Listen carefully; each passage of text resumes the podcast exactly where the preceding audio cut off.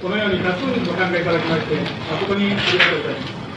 えー、障害学習の必要性が叫ばれてございまして、えー、文局におきましても、平成2年度から障害学習の推進のための、えー、検討に入っているところでございます。えー、推進計画をの法案が出来上がりまして、今、区民の、えー、反対の代表の方々、あるいは区民の方々を入れた協議会にご意見をお伺いしているところでございます。来年10月にシビックセンターに、えー、が完成いたしますが、その中に障害学習センターを設置してまいります。そして、平成7年の1月に障害学習センターをオープンする予定でございます。えー、その機会から文学的な障害学習の推進をスタートしていきたいというふうに考えております。えー、昨年からその推進にあたりまして、この10月を、えー、推進のための月間というふうに預けて、えー、いるところで。昨年から進行中を開催いたしました。今年度は記念講演会ということでございます。えー、始まるにあたりまして、2、3、注意をお願いを申し上げたいと思います。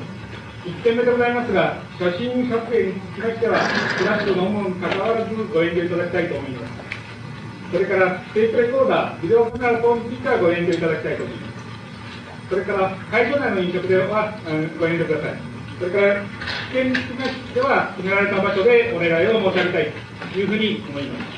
す。それでは、まもなく開演でございますが、えー、講演会には前に主催者を代表いたしまして、私どもの警視庁であります中村教育長からご挨拶を申し上げたいと思います。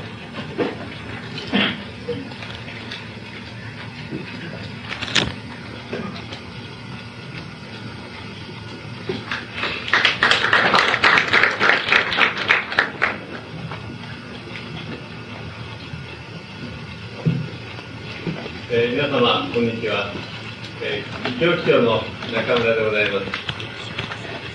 えー、今日はようこそおいでいただきましてありがとうございます。えー、本日は、えー、障害学習推進記念講演会を開催いたしましたので、一言私からご挨拶申し上げたいと思います。えー、本日は私と障害学習というテーマで吉本高橋先生にご講演をお願いいたしましたところ、先生には心よくご経験をお伝えしました。心からお礼申し上げたいと思います。え、さて、皆様ご案内のように、社会の急激な変化に伴いまして、教育、文化に関する区民の方々の関心、要求はますます高まってきております。生活物価の面についてみますと、生活水準の向上、あるいは自由時間の増大、高学歴化の進行などを背景といたしまして、区民のニーズは多様化、個性化、高度化し、物から心へ、量から質へと変化してきております。また、急速な高齢社会への移行、国際化への進展、高度情報化への進行など、その適切な対応が今何よりも求められていると思います。その上、都市化、核家族化、あるいは少子化など、一層の進行をいたしており、まあ、地域の教育力、え家庭の教育力を弱めるなど、教育上におきましても、様々な諸問題をもたらしております。えー、本区におきましては、これまで教育委員会が社会教育の分野におきまして、障害学習の推進を図ってまいりました。しかし、障害学習を体系的、総合的に推進し、拡充する必要から昨年4月に従来の縦割り行政の枠を超えまして、関係する部局が一体となって、障害学習に取り組むため、町内に町を本部長といたします、障害学習推進本部を設置し、障害学習の推進を図るための推進計画について検討、いたしてまいりました。本年の7月に推進計画素案をまとめたところでございます、えー、しかしながら障害学習は行政と区民が一体となって運営を展開しなければ真の成長発展は期待できないものと考えております。そこで近くに区民の皆様のご意見を反映させるために区民の方々や団体の代表の方々にご参加をいただき障害学習推進協議会を設置し推進計画についてご意見をいただいているところでございます。また教育委員会といたしましては区民のお一人お一人が自らの能力を最大限に発揮し豊かな人間性を使うとともに豊かな心を養い希望と活気に満ちた文教区を作り上げていくため障害学習推進の基盤整備を積極的に推進しているところでございます。平成5年度中にはすでに開館いたしましたえー、音羽につきまして天国明大に障害学習館を開設するほか今年度にはシビックセンター内に障害学習センターを設置してまいります。こうしたハードの面に加え障害学習推進計画においては学習機会の増大や学習相談情報提供機能を取り入れて障害学習の充実を高くまいる考えでございます。どうか障害学習を進行するために区民の皆様の英知をお寄せいただきたいと考えております。終わりに本日の記念講演会を契機にこれからの障害学習推進に役立ててまいりたいと考えておりますので今後とも教育行政に対します皆様の一層のご支援、ご協力をお願い申し上げまして、ご挨拶に返させていただきたいと思います。本日はどうもありがとうございます。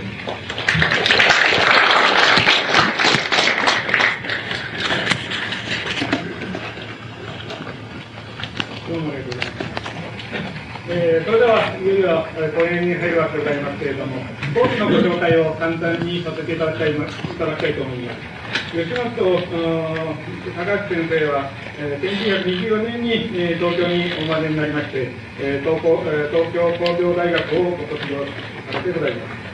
えー、言語にとって実は何か、共,、同暴走論、あるいは地理的現象論、諸説など、多数の著書がございます。まあ、現在、日本を代表する思想家として活躍をなされている方でございます。えー、文教区の関わとの関わりでございますが、先生は仙崎、えー、駒込にもう30年、約40年近くお住まいでございまして、文教に大変、えー、詳しい方でもございます。昨年、え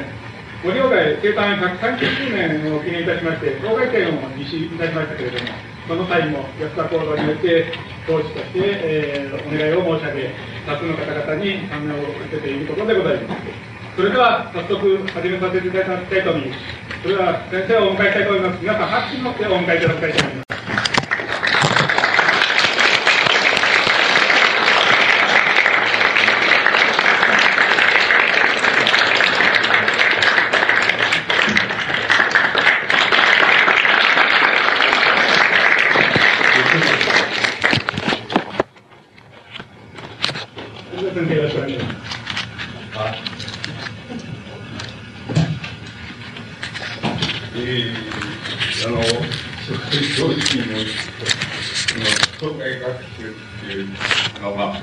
に新しい、あの、新しい概念を作るんだと思いますけど、僕はもう、障害や不正が、えー、なんて一生懸命につけないがら、っていうようなことを言ったり書いたりしたことがあって、ああるんですけど、それで、よくよくあれ、あの、これは、まあ、それは、学校教育とまた違うっていう、社会教育って言いますか、一般教育にいう概念に類するので、あの、ままるでそのまたままだ学校あれをやるのかなっていうのとはまた違うんだっていうあのお話で、えーと、少し安心してしているわけです。であの、うん、まああの僕た学習っていう何何を学習するのかということになるわけですけどもあの例えば僕、まあ、一つの例を挙げますとあの毎年あの10日間くらいあのこうサボってあの夏に泳ぎに行くんですけどその泳ぎに行くいつでも同じところであの練習の漁村なんですけども同じところでもう30年ぐらい同じところに行くわけですけどまあその間いろんな変化があるわけですけどもその中で僕はいいなと思っている変化っていうのがあってそれはあの、えーと、漁村のご老人方があのおじいさんおばあさんがいるわけですけどまず30年前と現在と比較しますと30年前はあのもうやることがやることがなくなってるっていうんでしょうか。あのぼんやりあのなんて言いますか海の方を眺めて、えーと腰を下ろしていたりとかあるいは夜になると家の自分の家の前にあの縁台みたいなものを置いてそこにあのぼんやりと仕掛けてあのあの、えー、涼んでるとかっていう感じなんです。それでそれはあのとてもいい風情なんですけどもあのいい風情ですけどもやっぱりなんと言ったらいいでしょうまあ寂しいって寂しいもんだなっていうあの漁村のつまり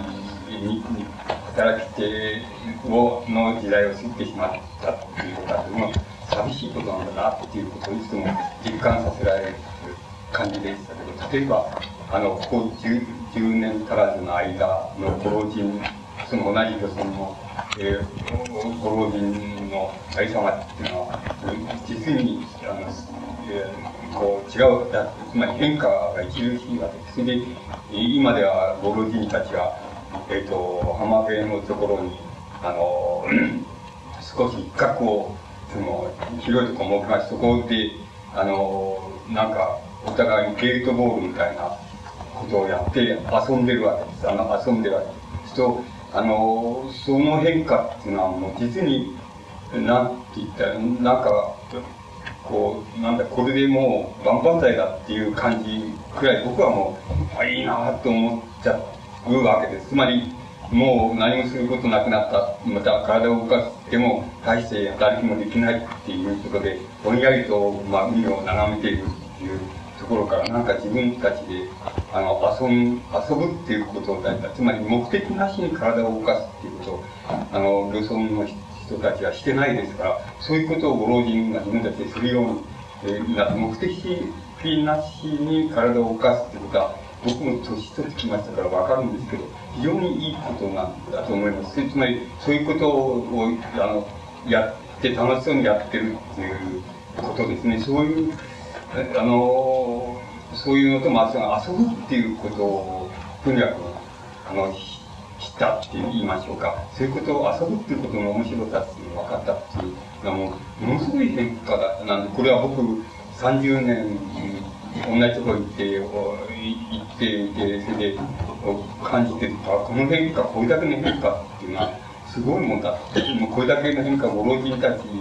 がやに訪れてすればこれはもう大したもんだっていうのもつまり何が大したもんだっていうふうなことをようやくしてあのまあ、つまり今日のテーマみたいなのにこうくっつけてようやくしますと、要するに、え、どういったんでしょう、あの、知識でもないし、学識でもないし、あの、お見識でもないし、ないんですけど、まあ、そういう言葉は昔古くからあって、あの、H っていう言葉がある、あるんですけど、H っていうのはなかなか言いにくいんですけど、つまり H、H が、あの、老人たちは H を獲得したっていう感じがするんです。けど、なんか、つまり H っていうことがもしかすると、その、一生勉強するっていうことの一番大きな H を持つっていうことが一番、これは、あの、大あの大きな目的なのかなっていうふうに考えるとやっぱりあのそれは一生、えー、勉強するのもいい、あの、学習するのもいいじゃないですかっていう感じを持つことができます。H っていうのは学習経験っていうのと、また違うことであって、なんか物事が即座に起こった時に、こういうふうに判断するとか、あの、そういうことはもう、あの、学識があるなしじゃなくて、要するに H があるなしと思って随分違っちゃうっていうことになると思います。僕はその H を養うっていうことがとても、あの、やっぱり学校卒業したらそれまでっていうことになって、むしろ学校卒業したらそれが始まるっていう意味になります。また学校っていうことは、あの、制度的な学校っていうことは H っていう H を養うっていうことの意味ではそんなにあの役に立たないものだっていうふうに僕はそう経験上そう考えていますですからそういうことを考えるとやっぱりあのそれは生涯の問題だよっていうよりも言ってもいいしまたあの学校出てからの問題だよ出てから本格的になってくる問題だよということにあのなるような気がいたします。であのー、まあ、だんだん障害学習ってことに、あの、近づいていきたいと思うんですけども、あの、現在、あの、日本のその、あの、平均寿命っていうのは、えっ、ー、と、えー、昨年度で、えっ、ー、と、男子が76.9歳、それから女子が82.22歳っていうのが、あの、平均寿命になっています。この平均寿命はもちろん世界で一番、あのな、一番大きいって言いますか、長いあの平均寿命です。つまり、そこら辺のところで、あの、世界一番の平均寿命を、あの、日本がの人たちは獲得してるっていうことになります。で、まあ僕らの経験上からいきましても、えっ、ー、と、大体僕は同級、学校の同級、同級生って言いますか、同じ年度卒業した連中はもちろん、えっ、ー、と、60歳、えー、60歳で定年、会社定年ってのは大部分であり、それから、えー、少数が65歳。それで、えっ、ー、と、中には、まあ、多少少し、あの、重役みたいになっていたりするのがいて、そういうのは、まあ、あんまり定年っていうのは響かないで、今もやってるっていう感じですけど、大体のうち、えー、65歳になったら完全にもう、えー、定年。そうすると、60歳っって、あと、えっ、ー、と、あの、10年、15年の余生っていいますか、余命っていうのがあるわけで、その余命をどうするんだっていうことは、なんか一応話してみると、一応に、あの、つまりどうしていいかわかんねえんだっていうのは一応の本音のようで。つまり、あの、なんて言いますか、昔だのイメージだったらもう定年退職、それで、まあ、あの、少し、うん、まあ、えー、財財産もあり、それを、えーと、いろいろ保障されてる年金もありっていうようなことになですと、植木鉢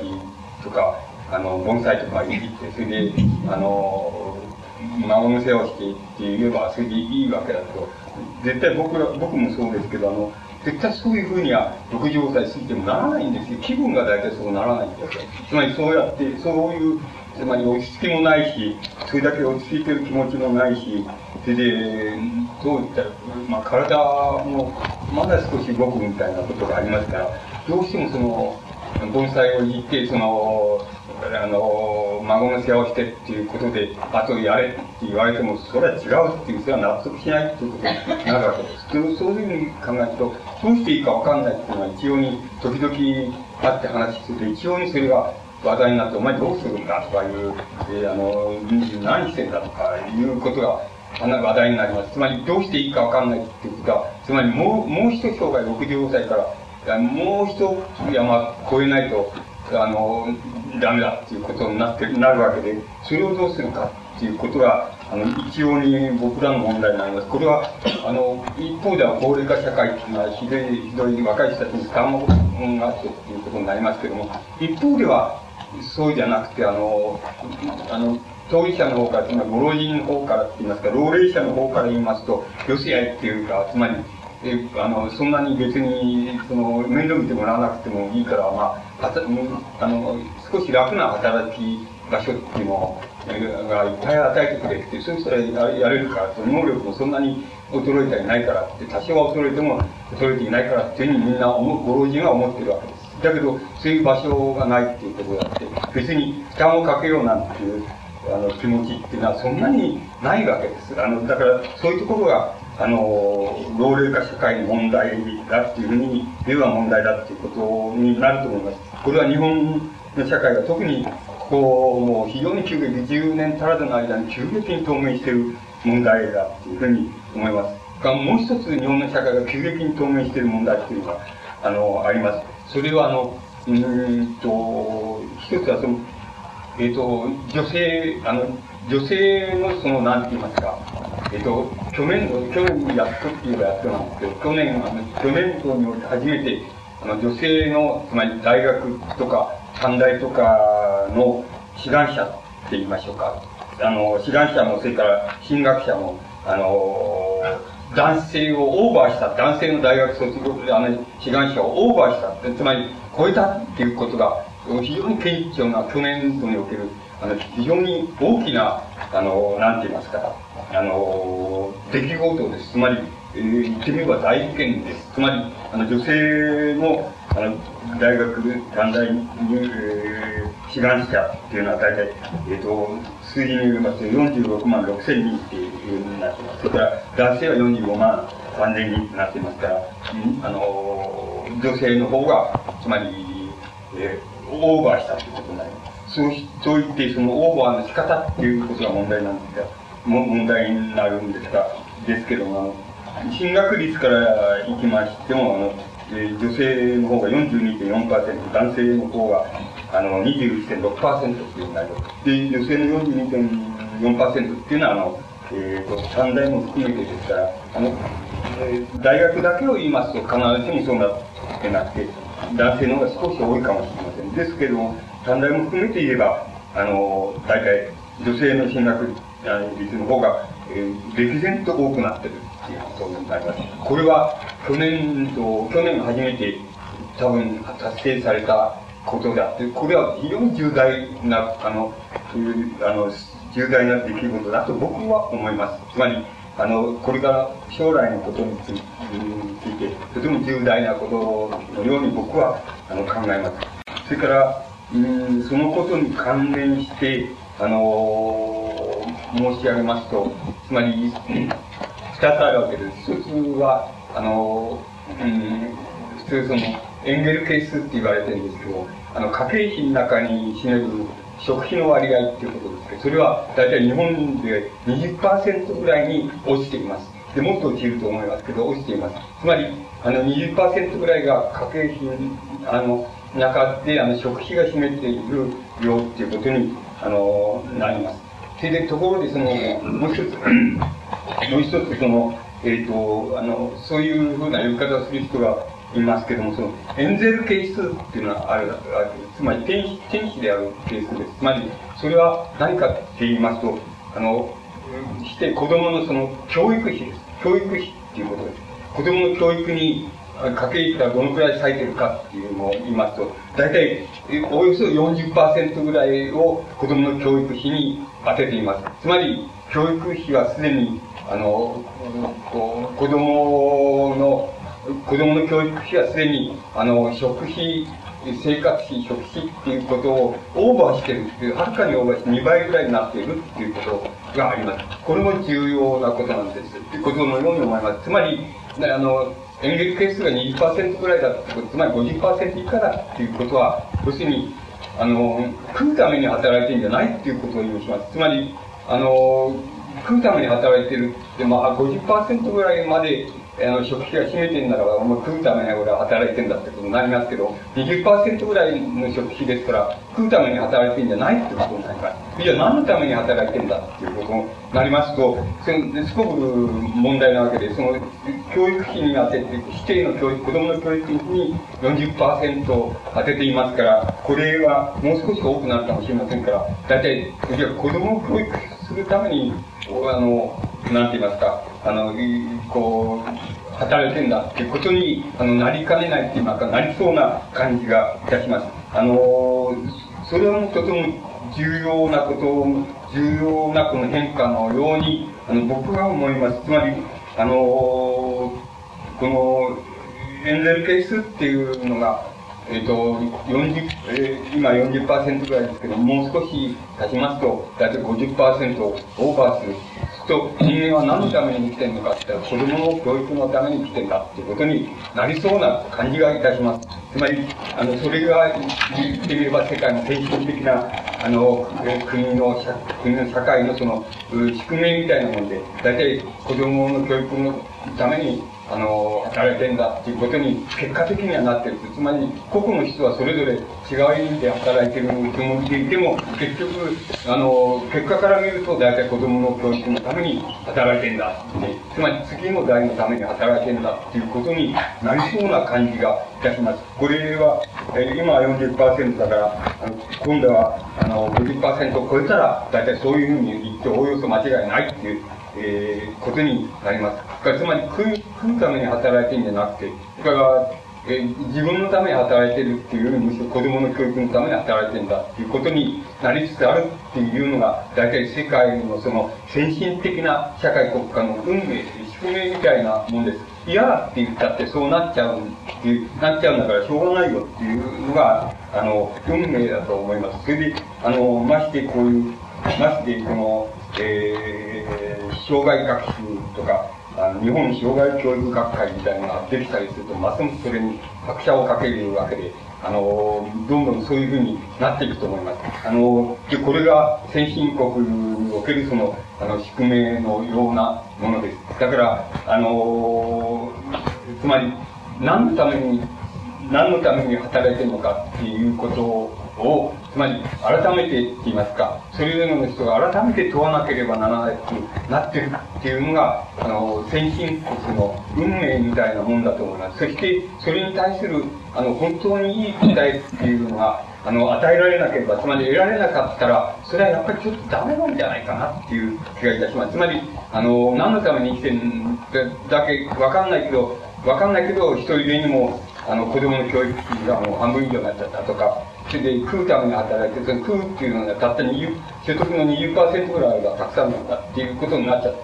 だから20%働けば食うだけならいいじゃないかってことななるわけですけども、つまりそういうになっちゃってる。そうだったらば、一体何のために、何のためにあの生きて、それで何のために働いてんだっていうことは、改めて非常に、つまり規制の回答って言いますか、今まである回答っていうのは全部ダメだっていう。先進国ではダメなんだ。つまり、改めて、あの、それを一人一人が通あの、自分に問うていって、自分らしい、あの、このために俺は生きてんだっていうとか、自分は生きてんだっていうような、あの、ことを自分で決めが、決めていかなければいけないって、もうならなくなっちゃってるっていうのが、あの、先進国の運命だと思います。先進国っていうのは、に今で言いますと、日本と、それから西欧4カ国と、それからアメリカとです。それが先進 3, 3地域で、この先進3地域の、あの、の、あの、役割って言いますか、その、そういう時代に入っちゃったっていうことは、当分の間、つまり、えー、少なくとも半、半世紀ぐらいはまず変わらないと思われた方がいいわけだと僕は思います。つまり変わらないと思います。あの、ですから、あの、うん、アメリカに、一国ずつで言えば、アメリカについて日本が今、世界で2番目のその、いわゆる大国ですけど、経済大国ですけど、で、西欧があの、西欧のここの国は、あの、その3番目っていうことになります。しかし、西欧、西欧の先進国、つまり、フランスとかドイツとかイギリスとかって、イタリアとか、そういうのを4つ合わせると、まあ、そっちの方が2番目になります。日本は1国で3番目になります。ですけれども、その構図っていうのは、まず東軍が、あの、2、30年少なくともそのくらいは、あの、変わらないと思われた方がいいわけで、そうすると、今申し上げました、その、食うために生きてんじゃないぜっていう、食うために生きて、働いてんじゃねえぜっていうことと、それから、あの、子供の、必然的に子供の教育のために、あの、が働いてることになっちゃってるよっていうことは、あの、非常に、そういう宿命っていうのは非常に、長期間続くっていうのをお考えになった方がよろしいわけで、そうだったらば、やっぱり、本当にそれでいいのかねとか、あの、自分のことはどうしたらいいのかねとかっていろんなことあるでしょうから、そのことはやっぱり本格的にあの問われなければならないっていうふうに僕は思います。つまり、そういうことは、あの、誰も回答してくれないですから、あの、つまりそういう事態になったのは割合に新しいですが、こう、近々、まあ、10年か15年くらいですの、ですから、あの、誰もそれは回答を与えてくれるわけではありませんから、あの、皆さんの方で個々に、あの、自分でもって考えて自分で編み出して、あの、俺はやっぱりこういうために働いてんだっていう、あやっぱりそういうことを自分でちゃんと心得る、心得て分かるっていうようなところまで持っていけたら、やっぱり言ってみれば障害と学習ということの中における、その英知の学習って言いましょうか。あの、本当の意味の知恵だって言いますか、そういう、あの、知恵を獲得したことになると思います。つまり、それが、あの、教育、あの、障害学習、僕の考えでは、やっぱり、障害学習ってことの非常に大きな、あの、目標になると思います。つまり、そういう、何のために自分がやってんだっていうことは、規制の概念では全然当てはまらないですから、あの、自分で考えるっていう、考えっていうことができるっていうことは、あの、H の、あの、H を持つっていうことで、それは、障害学習の一番大きな、あの、目標の一つになるんじゃないかっていうふうに思います。で、それに関連してもう少し申し上げますと、あの、これはあの、佐抜さんっていう、佐抜敏夫さんっていう経済学者の概念なんですけど、教育ストックって、ストックって貯蔵ですね。まあ、教育ストックっていう概念を出しています。それで、あのー、その佐野さんは、あの、明治、えー、明治18年から、あの、昭和の16年まで、まあ、1世紀を、100年を取りまして、その間に、その、えー、まあ、いろんなことをやってるわけですけど、あの、国民総生産、つまり GNP っていうふうに言われてる、国民総生産が明治18年からあの、昭和16年までをとって、あの、82倍ぐらいに増えてる。つまり国民総生産は、つまり、そのぐらい、あの、日本国は昭和16年までとっても、あの、発展してきたっていうことを言ってるわけだと思う。で、でそれじゃその間において、その教育費っていうのはどのくらい増えてるかっていうことを出しています。それはあの、300倍に増えてるっていうのを言っています。で、300倍に増えてる。あの、教育費が増えてると言っています。それから、もう一つが、あの、あれなんですけども、教育ストックっていう概念を出してますこういうふうに貯蔵、貯蔵してるっていうことでしょうけど、あ在庫品っていうことですけど、在庫っていうことでしょうけど、それはあの、明治18年から昭和16年まで取って、取ってもあの、4575倍ぐらい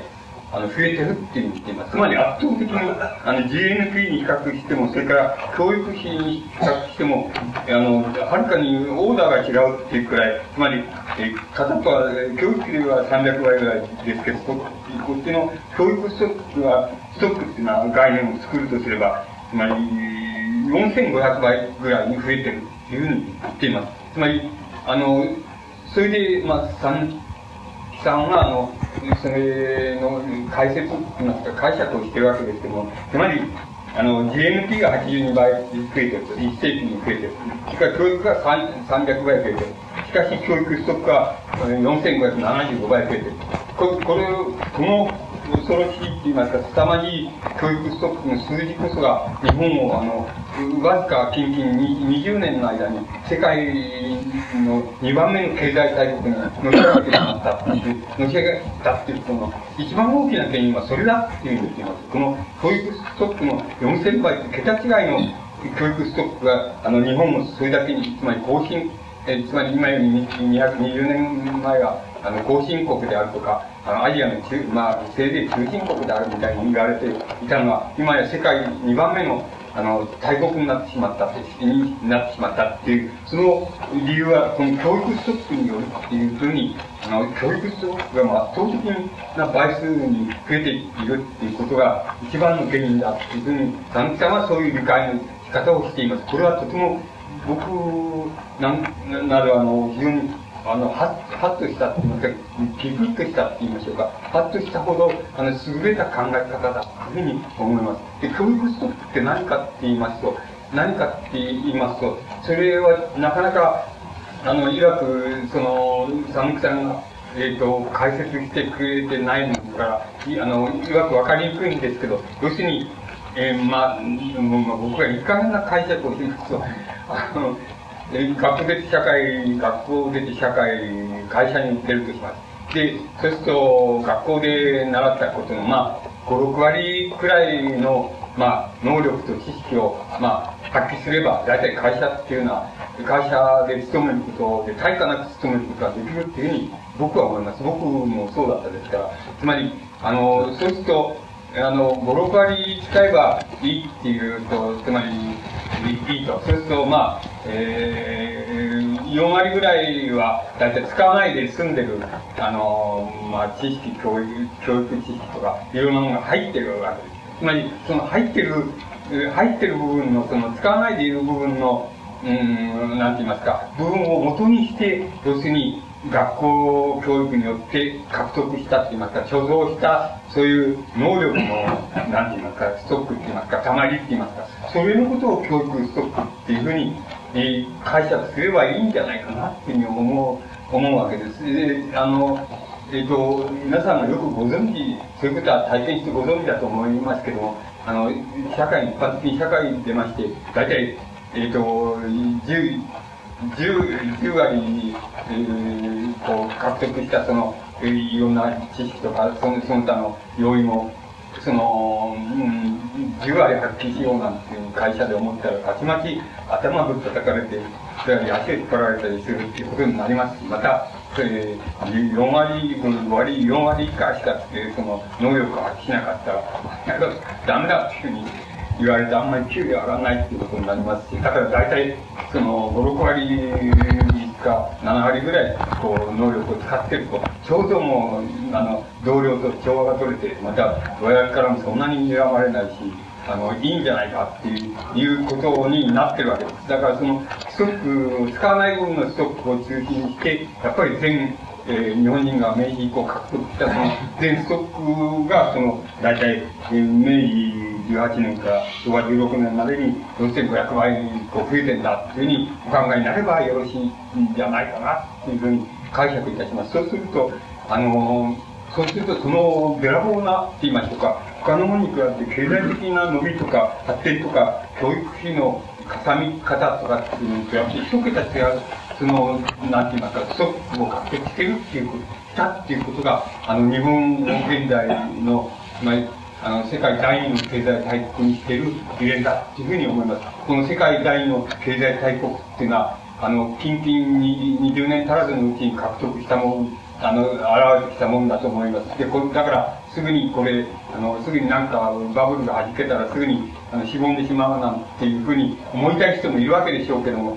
あの、そんなことはありません。少なくとも、あの、2、30年はこの、この構図は動かないっていうふうにお考えになった方が、あの、よろしいというふうに思います。それほどあの、教育ストップっていうことは、非常に、あの、重要なことだっていうことに、あの、なると思います。これはあの、教育、現在、その、教育って、あの、障害学習ってことでもいいんですけど、そういうことにまつわるあの、日本が今、当面している、あの、問題だっていうふうに、あの、僕は思います。つまり、そこのところを、あの、なんて言いますか、そこのところをどう判断するかっていう、その H を獲得できたらなっていうふうに、あの、思うわけです。で、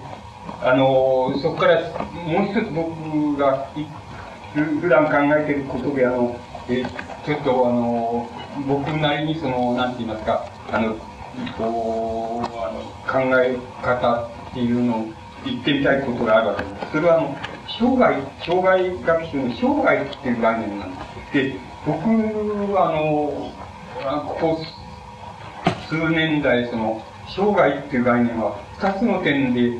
補正、修正を要するんじゃないかなっていうふうにあの考えてあのきました。一つは、あの、生涯っていうのは、まあ大体、生まれてから後死ぬまでっていう概念で使われていますけれど、僕はあの、えー、つまり、胎、胎児の時代、つまり母親のあのお腹の中にいる時代の後半からっていうふうに、あの、数え直した方がいいんじゃないかなっていうふうに思っています。つまり、あの、そういうことになってきたんじゃないかな、というふうに、あの、僕は思っています。ですから、あの、入、えまず、入胎時期っていうのが、まあ、一歳目は、胎児、胎児期の、まあ、お腹の中にいる時の後半から、要するに、あの、乳児、つまり、えっ、ー、と、母親の、典型的に言えば母親また母親大分の、あの、おっぱいを飲んで育っていると、もちろん、その間、まあ、あの、そういう、世話をしなきゃ自分では、自分だけでは単独で生きていけないっていう時代ですけども、あの、この1歳未満から、あの、胎児の後半から1歳未満までを入胎児っていう、入胎時期っていうふうに考えた方が、あの、よろしいんじゃないかというふうに思います。え、あの、普通、常識的に言えばきっと、あの、えー、乳幼児期っていう言い方をして、あの、生まれてから、あの、うん、まあ、3歳、4歳まで、あるいは危険に5歳までっていう人もいるかもしれませんけど、乳幼児期みたいにふうに言うんですけど、僕はやっぱり入隊時期っていうのを一つ、うん、の時期として考えて、で、その次に、あの、幼児期っていうのが来ます。で、幼児期っていうのは、大体、あの、学校へ行く手前までぐらいに考えるのが普通じゃないかっていうふうに思います。で、だからその後に幼児期っていうのを考えて、それで、その後に、えっ、ー、と、人によって違いますけど、あの、学童期っていうのはやってきます。で、学童期っていうのは、大体、あのー、12、3歳までって言いましょうか。あの、全員思春期って言ってもいいんですけども、そこら辺までの間を学童期とか、あの、学校期とかっていうふうに、つまり、制度としての学校へ、あの、えー、行って教育を受ける時期、あの、義務教育を受ける時期っていうふうに、あの、取れば、その学童期っていうのはその後やって、それで、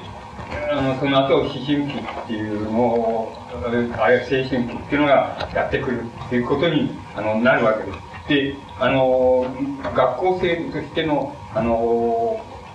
なんて言いますか、その、なん、あの、学習期っていうのは、だんだんと伸びる傾向にあります。今申し上げました通り、大体大学短大の、この、進学率みたいなのは、もう40%になんなんとしてるわけで、つまりそうすると、その、その次がもう、なんか、あの、大、大学院を出るっていうのはごく普通になってきたっていう、いうことが、あの、学校制度の中でも出てくるんじゃないかっていうふうに思います。それは制度としての学校へ行く時期っていうがだんだん伸びる傾向にあります。これはある意味でも致し方がないなっていうとなりますけど、ある意味ではもう、あの、おかしいなっていうか、あの、生涯の、何て言いますか、半分以上、まあ大学院までありますと半分以上、学校に、学校に通ってるわけですよ。つまり、学校に通ってるわけです。で、いわゆる学校っていうのは離れた的、要するに社会にで、あれする、活動するみたいなのは、あの、もう、あの、それから後っていうことになってしまうわけです。この傾向は、まあ、だんだん伸びていく一方だっていうふうに、あの、思います。ね、あの、これアホらしくても何でもだだんだんそういうふうになっていくいうふうに思うわけです。で、本あの、本来、あの、えっ、と、教育家、教育専門家とか、あの、はどう思うか、あるいは、あの、親っていうのはどう、母親、父親っていうのはどう思うかっていうのは、それぞれなんですけども、あの、思春期に入った時には、本当はもう終わり、終わりって言いますか、あの、終わりなわけです。つまり、あの、もう、どうしようもないわけです。つまり、思春期に入って、あの、から、あの、それからなんか人間が、その、なん、なんて言いますか、人間の、まあ、なんて言いますか、えー、つまり、えー、精神の問題とか心の問題とか、そういうものが思春期に入ってから以降変わるっていうことはもうもうありえないわけですから、もう思春期に入った時にはもう終わりっていうことになるわけです。あの、もしかすると、あの、親の方はそう考えるんですけど、思春期に入ってからっていうあの問題なんだっていう考えておられるかもしれないけども、あの、精神の問題から言えばもう、その時は終わってるんだっていうことにあのなります。つまり、もうその時はできちゃってるんで、あの、できち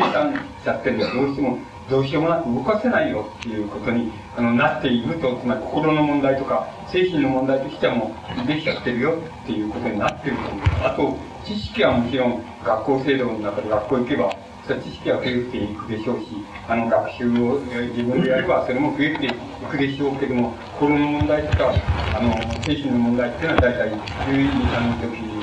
時までで、大体終わったというふうに考えられた方がよろしいわけだっていうふうに、あの、僕は思います。つまり、あの、それじゃそれ以前までの問題で、どこが一番、えーえーと皆さんが、日本の社会で皆さんが当面している問題で、どこが一番愛用かって言ったら、ちょうど10 10, 10歳から12、3歳っていうか、そこら辺のところが一番愛用であるわけです。だ大体、学校制度で言えば中学の上級生っていう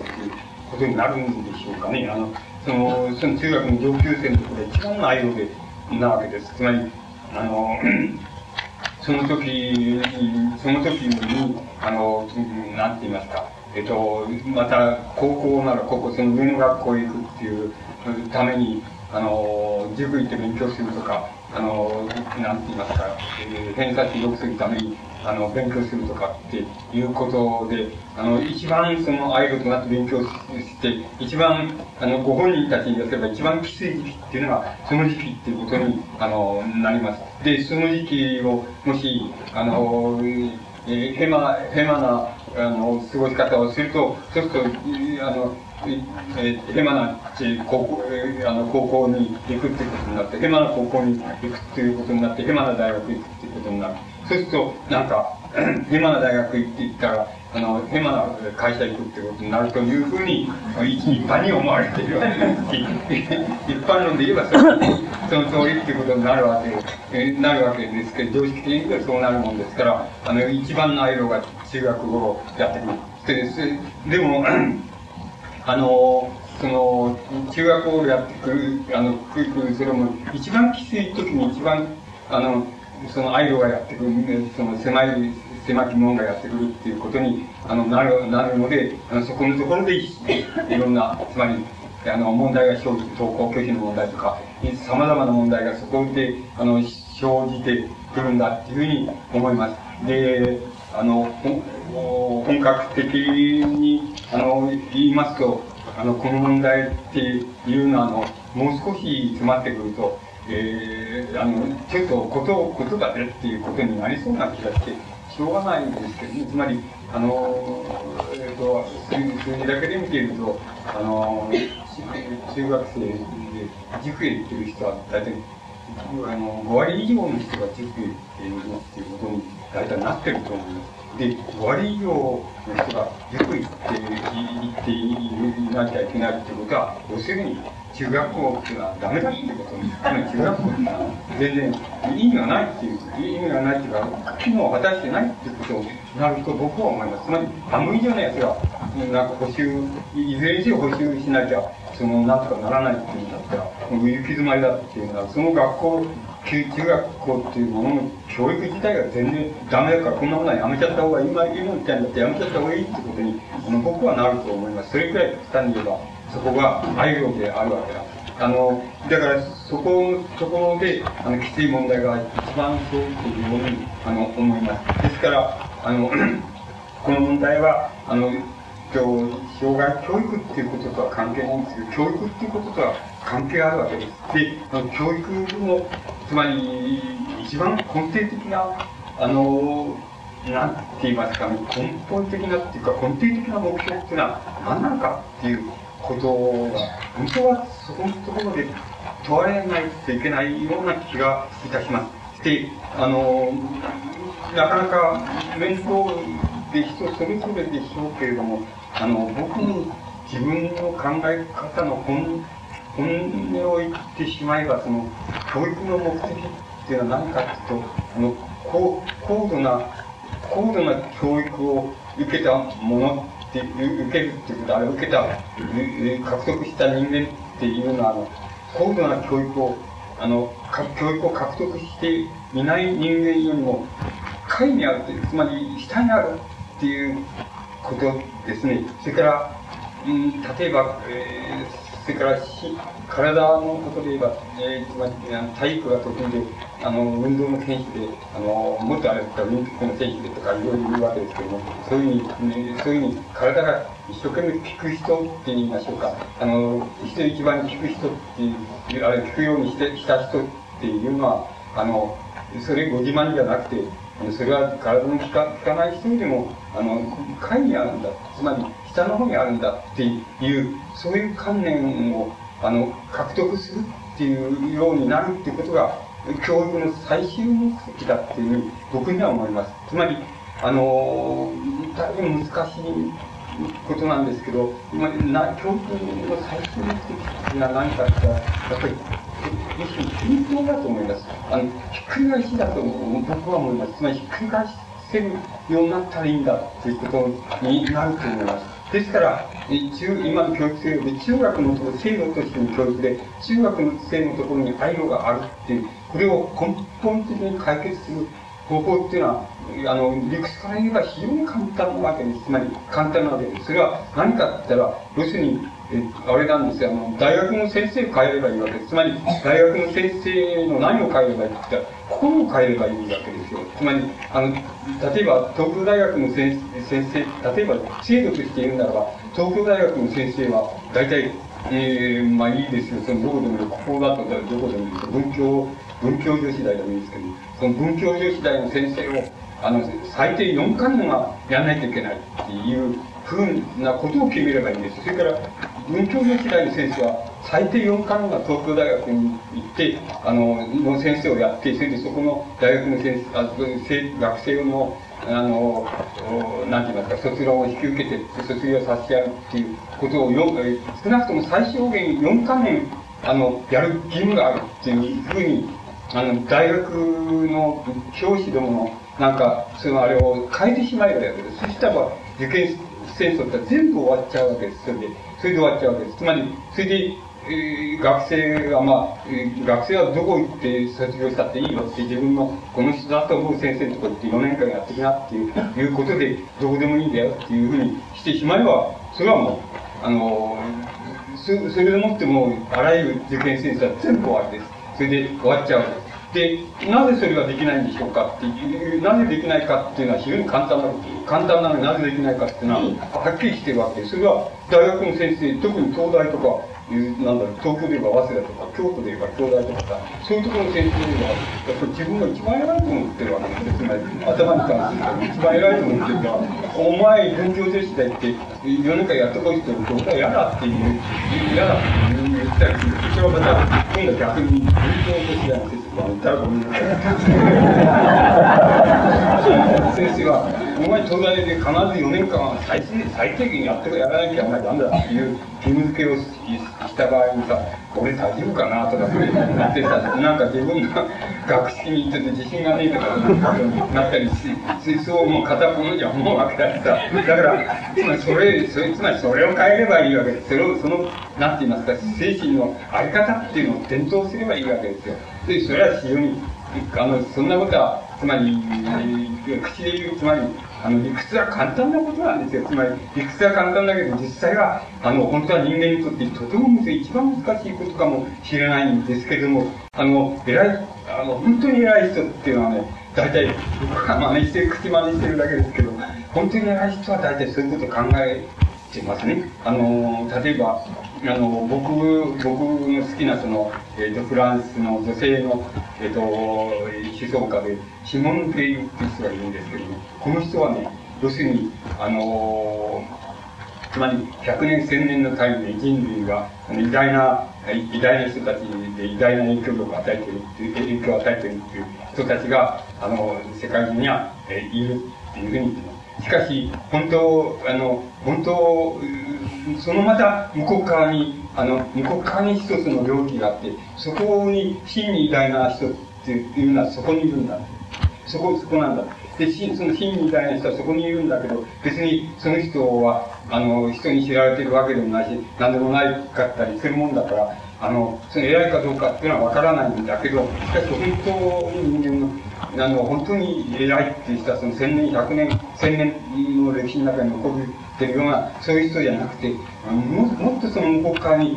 一個の無名の領域があって、そこのところにいる人が、行って行けた人が本当に偉いんだっていうふうに言っています。つまりそ、そこ行くのが、まあ、え自分らの目標なんだっていうふうな言い方をしています。で、こんなことは僕らみたいなの言うと、キザなこと言うなっていうことになっちゃうわけですけども、だから口真似してるだけですけど、本当に偉い人は一応そういうことは考えているわけです。で、こんなことに、こういうことに比べれば、要するに、東大の先生はお前4年間、お前4年間文教でしたいって、あの、講義とかってが学生を引き受けて、で卒業させてやれっていうふうに、その、そういうことくらいは、すぐに、すぐにでもないですけど、できるはずなんですよ。だけど、要するに何ができないかって、要するに偉いと思ってるからできないんですよ。つまり、あの、できないんですよ。って思わなければいいじゃないかって。あの、思うんですよ。嫌になっちゃうんですよ。それ、そういう、なんていうのかな、そういうのを、そういうやつってもう、や、やるしかないんですよ。だけど、そう、そういう、そういうふうにできてる。だけど、それを転倒するっていうのは、本当に難しいことなんだけど、しかし、本当は簡単なことなわけです。ですから、例えば、えー、と、皆さんが、要するに文部大臣かなんかになられたらすぐにやってくださいよ、あの、東大の先生が。学校の先生っていうのは、何年か前違う学校行って、その、学生を引き受けて卒業させるっていう、そういう義務があるっていう。必ず義務があるっていう、そういう、最低4年はそれだけのあれがあるっていう、そういう制度を作ってください。そしたら、受験生数は全部終わりっていうように、全部終わりです。あの、どこ行ってもいいわけですから、全部終わりってことになります。そそのぐらいのことは、文部大臣になったらやってください。つまり、あの、そういうことは教育の非常にあの根底的な問題なんで、それはあの学校制度、制度の教育の問題でも、障害教育の問題でも同じだと思います。それだけの英知をあの誰もが獲得するというようになったときに、あのなったときにあの、目的が止められたということなんです。だけれども、申し上げておきますけども、あのいい加減な、つまり、いい加減なことでそういうやつはたくさんいるわけですよ。えー、あの、いるわけだし、そういう教育をやってる学校もあります。例えば、えっ、ー、と、なんで、僕の子供なんか、その、なんか、やっぱりす、その、滑り止め兼、その、楽、楽ちんっていうことで、えっ、ー、と、あの、できない、うちの子はできない子ですから、あの、明星学園っていうところに、あの、受験したことあります。で、あそこはいい学校なんです。つまり、それだけ取ってくればいい学校なんです。だけど、そこから大学行きたいんだって言ったらもう最後っていうか、もう一度行こうかどっかにして、ちょっとやり直ししないと、ちょっと今の制度の学校行けないわけです。そそれってそういう場合に、それは今の学校制度が悪いんだっていうやつはたくさんいるわけですしかしそれはダメです。つまり、あの全体を貫徹してですね、今の教育制度っていうのはこうなってるってこと、それを貫徹して、そこで、やっぱりそうだったら、やっぱり戦うところは戦おうじゃないかっていうことを抜きにして、いや、楽勝、あの、いや、それはもうダメだから、もっと引退しよう、隠居と同じだって、つまり、そんなもう、そういうんじゃないようにところでやればいいんじゃないのっていうふうな考え方の人ならば、たくさんいるわけです。しかし、僕は間違いだと思います。それは、つまり、あの、なんて言いますあの、地球をみんな緑にすりゃいいって言ってるやつと同じで、あの、冗談じゃないよっていう文明ってそういうんじゃないんだよ。今の文明の中で、それじゃあ、どうしたら生き苦しくなるかっていうのを考えることしないで、いや、すげえ、その緑いっぱいにすればいいんだっていうのを言ってって、その責任取れないでしょ、そういうことは。つまり、あの、逆元にってしないですからね。だから、責任取れないことを言うやつはたくさんいるわけです。ですから、それ、その、それだけ取ってくれば、あの、それだけとっていうのはなかなかいい学校だっていうふうな、まあ、ある、あるわけで、のんびりして、いい学校じゃないのって子供がのんびりして、あの、楽しそうにやっていいじゃないかっていう、なんて言ったら、自分の学校行きたいんだっていうのになったら、今の制度の中に突入する以外ないわけ、そうしたらば、途端に顔がもう、あの、いかつくなっちゃって、それで、四つ子から通ってって、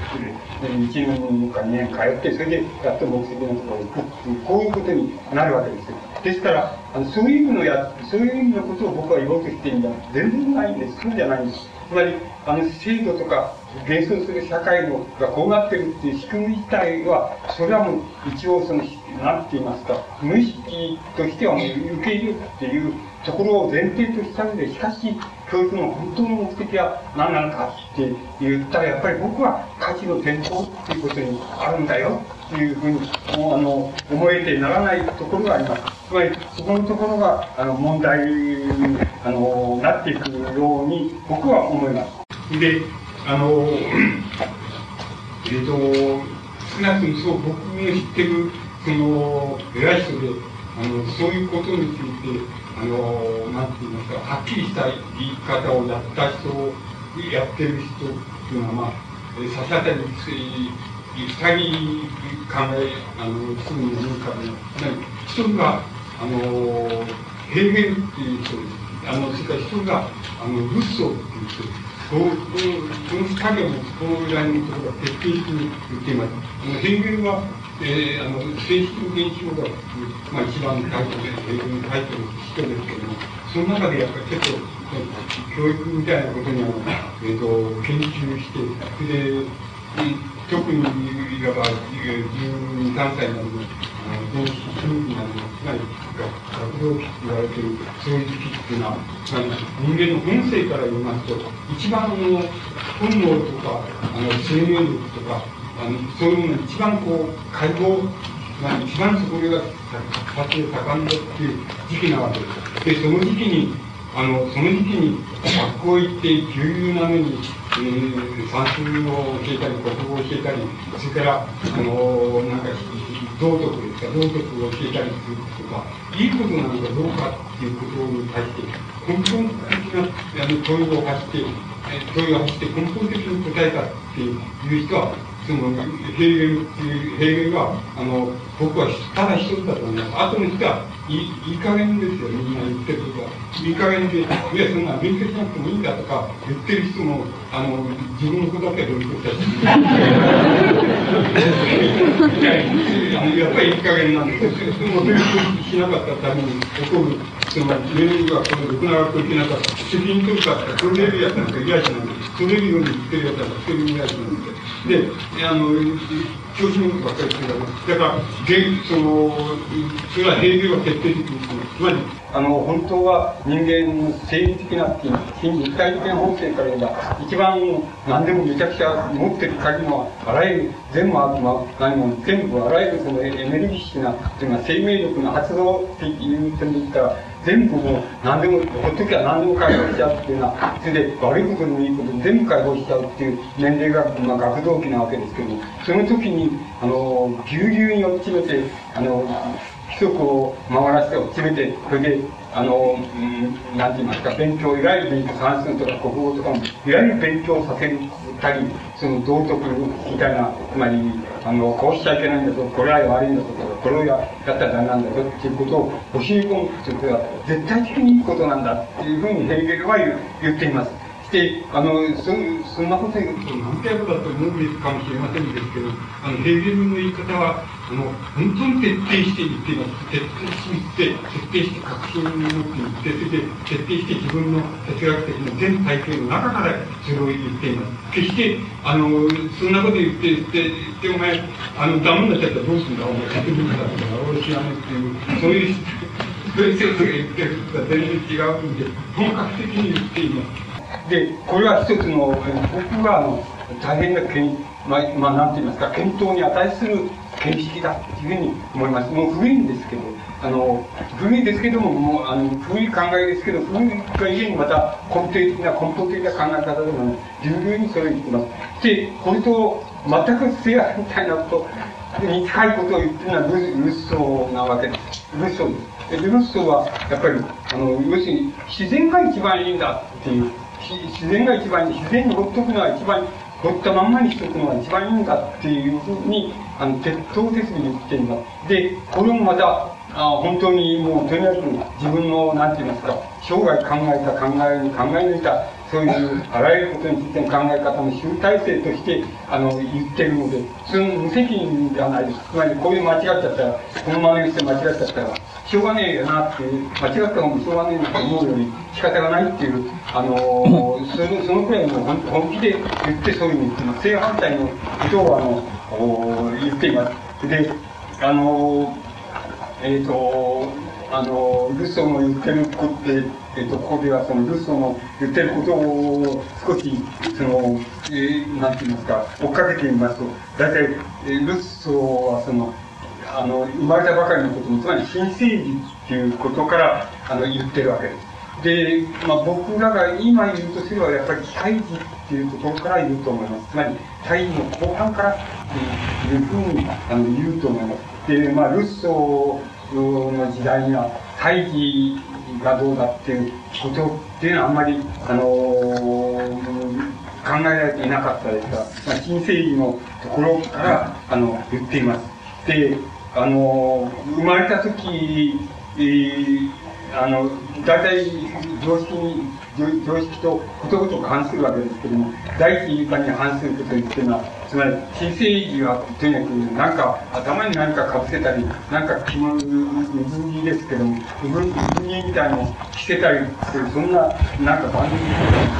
あの、そういうことを一切しちゃいけないということを言ってます。一切そんなもん、一切自由にしなさいって、自由な、あの自由にしなさいって言って、あのー新生児が要するに苦痛を訴える場合に、何ができるかって言ったら、泣くことしかできない。で、あの、新生児が泣くっていうことは、本当に言うと大変なことなんだっていうことを、あの、言っています。つまり、大変なことなんだって。あの、で、あの、何、どんな、どんな辛い種類のことでも全部泣くっていうこと以外なことで、新生児は表現できないんだ。だから、これを推察するのは大人、まあ、まあ、母親はじめとして大人以外にないんだっていうふうに、あの、言う人はいるわけです。だから、あの、もう泣いたりさせたら全然絶対になんだっていう。だから、泣いたりさせない条件をできるだけ作って、大体もうなんか着せたり、海を着せてなんか手足をこう少しでも拘束するようなことをさせたりしたらダメだ。それは自然に反省だって言ってます。から、その、あの生まれたって子供っていうのは、人間の子供っていうのは生まれた時から、あの、誰かの弟子なんだっていう、誰かの弟子なんだっていうっていうので、その誰かっていうのは何なのか、それは自然だって言ってる。つまり、あの、人間の子供っていうのは生まれた時からもう、あの、教師は自然なんだ。で、自然を、もう、自然を教師とする弟子なんだっていう言い方をしています。こういうふうに言われると、やっぱり、あの、うん、ポルトガネとか、あの、病気とかねとか、バカにからされていたんでしょうとか、いろいろ文句は捨てられるんですけど、やっぱり、あの、そういうの言い方をしていると僕は思います。つまり、あの、生まれたっていう子供はもうすでに何かの弟子なんだ。その何かとは何だ。それは自然だ。というふうに、あの、言って、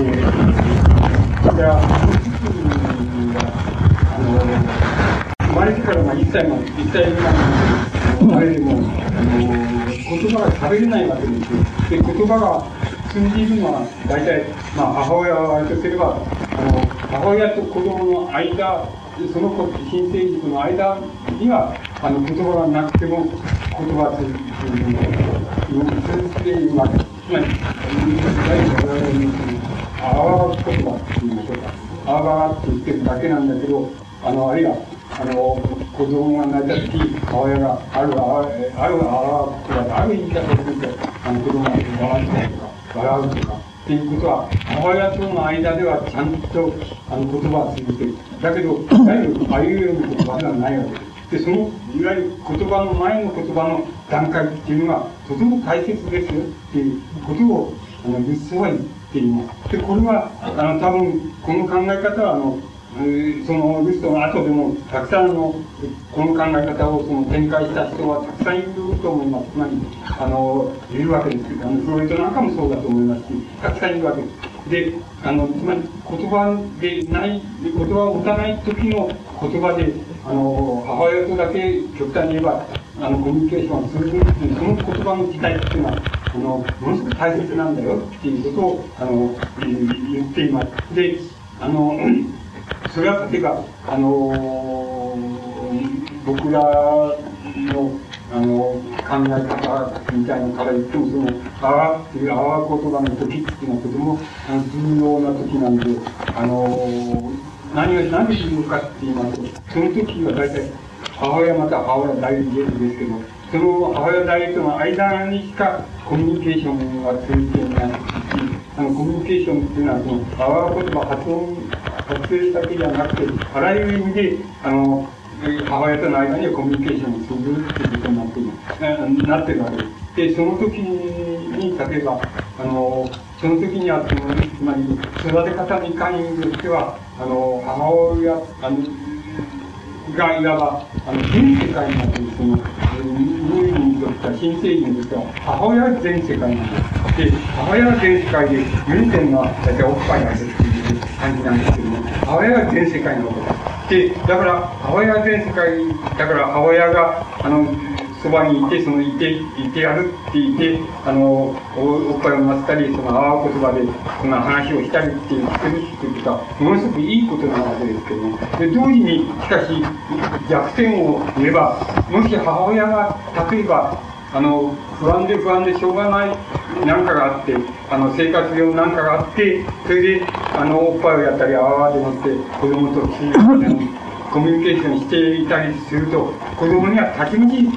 たちまちそれが移ってしまいます。あの、吸い込まれてしまいます。で、あの、また、母親が、あの、例えば、あの、子供が嫌で嫌でしょうがないって、この子は嫌で嫌でしょうがないって、旦那が嫌だからこの子も嫌だって思って、それで、そででも、あの、あのどうせわかんないだろうって、何を持ってるかわかんないだろうと思って、おっぱいやってたりするしたら、もう子供には完璧に分かっちゃう、分かっちゃってるわけです。つまり、完璧に通じちゃってるわけです。こんなのは、あの、猫、猫さんや犬さんでも、やっぱり通じます。通じちゃってます。あの、ちゃんと母親が通じちゃってます。ましてや人間の看護っていうのは、うんと年取って、うんと若いがいいと思った方がいいと思う。つまりいいわけです。つまりだから、あの、通じているという、通じちゃいます。つまり、あの、自分が嫌だ嫌だと思いながら自分してると、自分したりしていると、あの、あれは、経済的に心配で、心配でしょうがなくてっていうんで、あれとか、旦那と仲悪くてもいつ上がるかなと思って、自分したりして、なんてこと、たちまち、あの、赤ん坊には続いて、あの、乳児には続いています。だから、あの、そう、そうであるそういう、つまり、母親は全世界っていう、つまり、言葉なき、言葉は以前の言葉で、あわ言葉でやってる時っていうのは、あの、よくすれば、よくあれすれば、あの、非常にもうな、何よりもいいことなんです。つまり、それをやってる子供っていうのは大きくなって、あの、おかしなやつになる心配ないわけです。つまり、あの、精神がおかしくなるとか、そういうことはありえないと言っていいくらい、絶対的にいいんですけど、だけどもし母親はその時、あの、何らかの意味で、つまりやむを得ない事情でも、やむを得る事情でもいいんですけど、あの、もうなんか心配事があったり、嫌やりながら授乳したいって、そういうふうにやったのを、その子供はやっぱり、あの、割合に早く、割合に、あの、おかしな、精神的におかしくなったりとか、あの、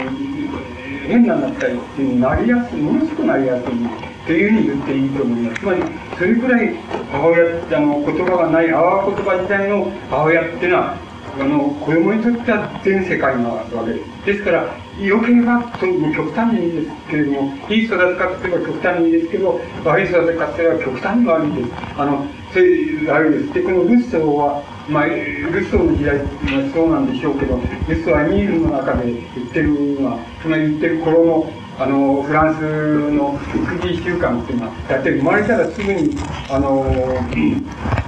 あの、あの、子供は新生児に、えー、奪と言いましょうか、奪って言いましょうか、奪に預けてしまうっていう習慣があったように書かれています。ですから、えー、奪に預けて、母親の方は、まあ、その、奪に預けて、それで母親の中で、まあ、自分で自由に遊びに行っちゃったり、その、用意しちゃったりっていうふうにするっていうようなことは、あの、ルッソーの、まあ、その教育論の前提になっていますけど、あの、そういう習慣であった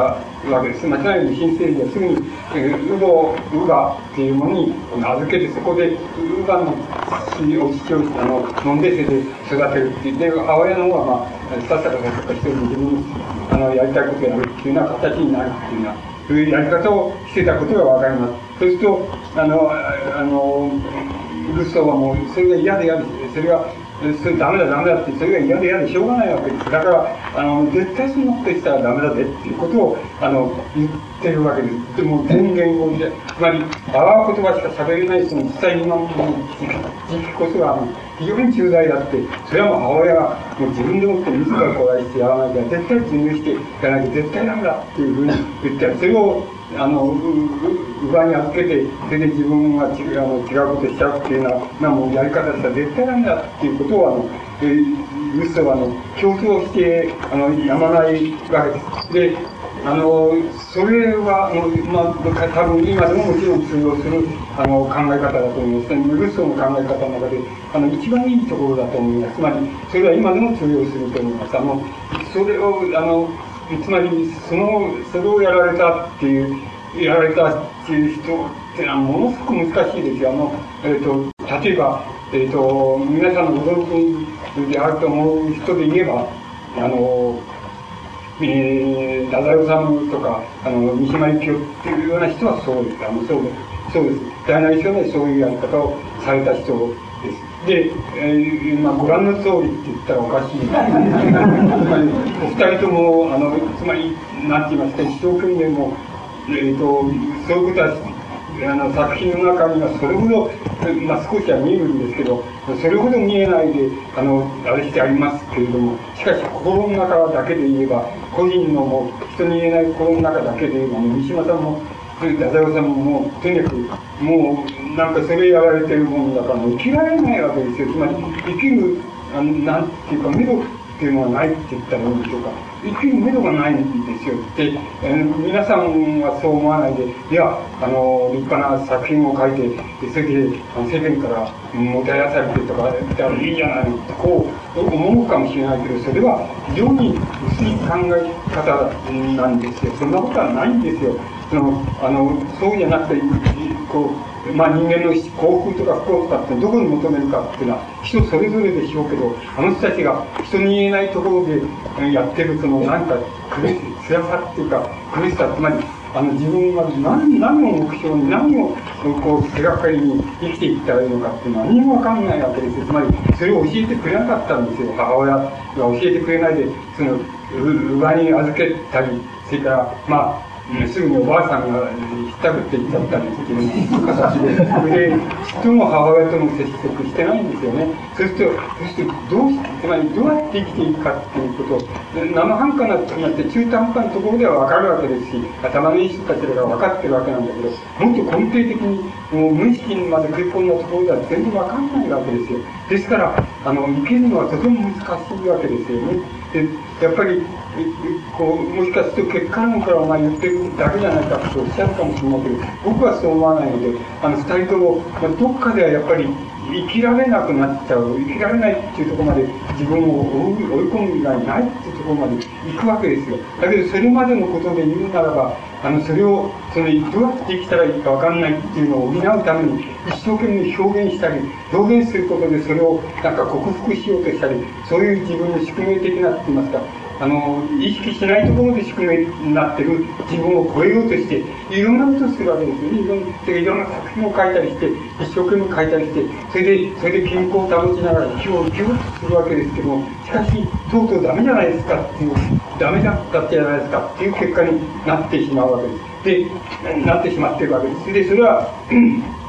皆さんの方は、あの、皆さんはこんなこと言うと、あの人たち特別だなんて思うかもしれないけど、これは皆さんが口で言わないでしょうけど、その通りでしょう。つまり、もしそういう方がおられたらもう、生きるのは辛いでしょう、とても。つまり、人には言えないでしょう、そんなこと。人には言えないで、しかし辛いでしょう。しかし、それを超えていくっていうことは生きることだっていうふうに、誰でも考えて、それで生きるわけですよ。しかし、しかし、それでも、あの、あんまりきついとやっぱり生きられないっていうことになっていきます。で、その、それがあんまりきついためにもちろん、あの、表現っていうことでもって、ある、あの、自分の表現を獲得して、っていうことは、あそれでそれはまあ世間はそれを認めてくれたっていうようなことがあって、そこで多少の解放感はもしかするとあったかもしれないけど、その解放感っていうのは、たかが知れてる解放感なんで、つまり、あの、人から見て、他人から見て、あいつうまくやってるじゃないかとかっていう意味の解放感だって、本当にその人の心の中へ入っていったら、そんな解放感なんか、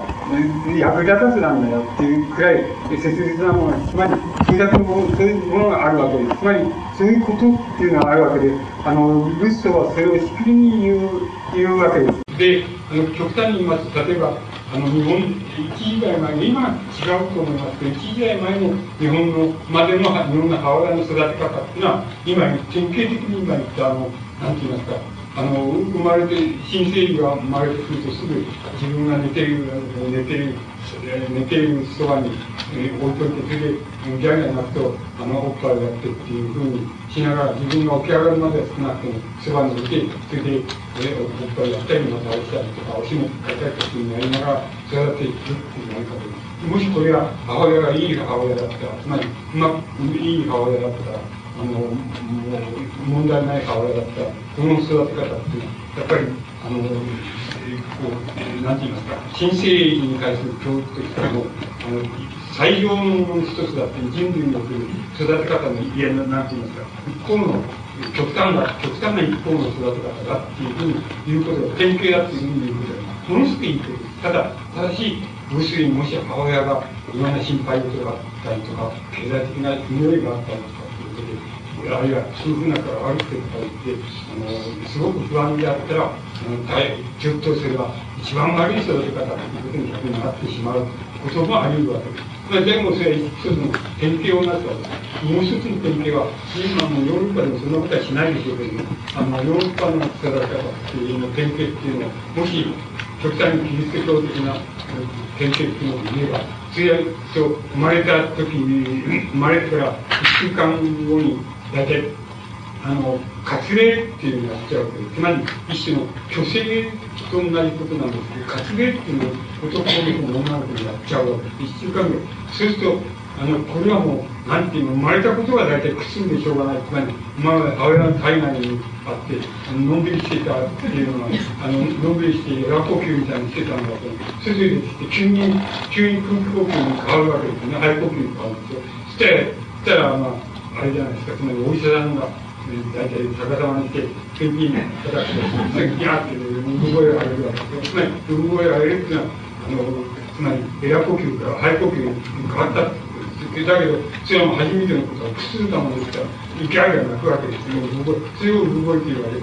つまり、それ、それくらい苦痛なわけですよ。それでもうもう苦痛で一週間目にもう活命しちゃうんですよ。そうするとまたこれもう、もう一丁苦痛をそこに加えるわけですですよね。これはキリスト教的な伝統習慣的なあれはそうなん。ですよ。そこの育て方っていうのは、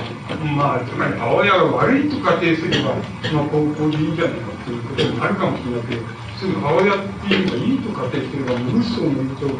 あの、この一番悪い育て方はこういう育て方をすると、どういうことになるかっていう、なるかっていう言いますと、もう、なんていうか、つまり、あの、要するに肌触りが冷大体冷たくなりますし、ね、冷たくなりますし、それそれから、なん、あの、なんて言いますかね、つまり、同性愛みたいなのは、増えていきます。極端に同性愛は異性愛はっていうぐらいの人口になっていくっていうところにどんどん集合してくるんじゃないかと思います。あの決していかないんですよね。だけど、いい場合もありますよ。母親が悪いと仮定したときに。あの悪いし、僕を育てるやつがいいと仮定したらいいかもしれないんですけど、大体もう、も、うもう、そうじゃなければ悪いと仮定したら、あのいいと仮定したら、もうこんな育て方したら、もう冷たい人間ばっかり、冷たい肌のある人間ばっかりでして、人間っていうのは、もう、欠点、孤独な欠点っていうふうな、そういう、いうふうになっていくに決まってるわけです。これは、ユースオが言うのとは全く反対のものに、西欧の歴史って現在みたいなので、生きてきています。それはもう、あの、ある意味ではもうなんか独立に、日本みたいな甘い、甘いの行動がなくて、決していいことになるわけ。それはいいと仮定した場合にはいいことになるんだけど、もし悪いと仮定したら、もうここのこと悪いやつは悪いんだよ。つまり、あの、なんか甘甘いっていうこと知らないあの、知らないっていう、そういう人間のこの国なんですけど、自分のいいことって何もないんですよ。だから、つまり、それはまた一つの極端な典型なわけです。つまり、それくらい、あの、なんか、新生理の問題っていうのは、あの、重要な問題だという考えて、フッソはしきりに、まあ、それを、あの、申し述べるわけです。あの、申し述べて、しきりに当時の瞬間、すぐに、生まれてからすぐに、論文がつけちゃうみたいなことを、あの、非常に、あの、良くないことだというふうに、言っています。で、えっ、ー、と、まあ、僕が好きな作家ですけど、ダダオサノっていう作家、あの、万年になって、えっ、ー、と、津軽っていう、あの、作品を書くわけです。津軽っていう作品は、なんか、自分が、あの、全国に不土記っていうのを、のこう、総称を作るから、お前は、えー、津軽が故郷なんだから、津軽に、その津軽不土記を書いてくれっていうのを言って、ダダオさんが行くわけです。もちろん、あの、あの、注文通りにする価格じゃないわけで、で、まあ、適当にその、土器についた適当なことを、適当にまあ、書いて、調べて適当に書いてるわけなんですけどで、もう一つ本当の目的があって、それはその、自分を育てて愛してくれた、授乳して育ててくれた、父母に会うために、あの、行くわけです。そして、あの、母親に会うためじゃないんです。母親じゃないんです。あの、自分は父母が母親だと思ってるわけです。それで、あの、母親、父母に会うために行くわけです。父母はじあの自分の子供の運動会だっていうことで、あの、なんか町内会で、そのあの、運動会場に行って、それで、そこで飯を敷いて、あの、そこでお弁当食ったりしてっていうのを、そういうふうにして、子供の運動会を見てるわけです。で、太宰がそこを訪れて行って探し回るんですけど、見つからないわけです。あの、なかなか見つからない。それで、あの、帰ろうとするんだけど、もう一度、その、うち行くと、たまたまその子供が、えー、週かなんかで帰ってきてそれで、あの、その、俺を連れて行けって言うと、行って、その、連れてってもらって、それで会うわけなんです。そうすると、あの、なんていうか、つまり、あの、顔、びっくりしたような顔するんだけど、ああ、来たかって言って、もうここに座れって言って、あのそこに後ろに座らせてくれる。で、話はそんなに始まないで、黙ってんだけど、黙って、そこにそばに言う通り座っているわけですけど、あの、なんて言いますか、その時も安心感って言ったら、こうかって感じたことない安心感を感じたっていうふうに書いています。つまり安堵感を感じて、ただ何も喋んないで隣にいるだけなんだけど、そういう、そういうのを感じましたして、あの、それで、まあ、ちょっと、うん、歩くかとか言って、それで、それでその、まあ、年、今年取ったその、あの、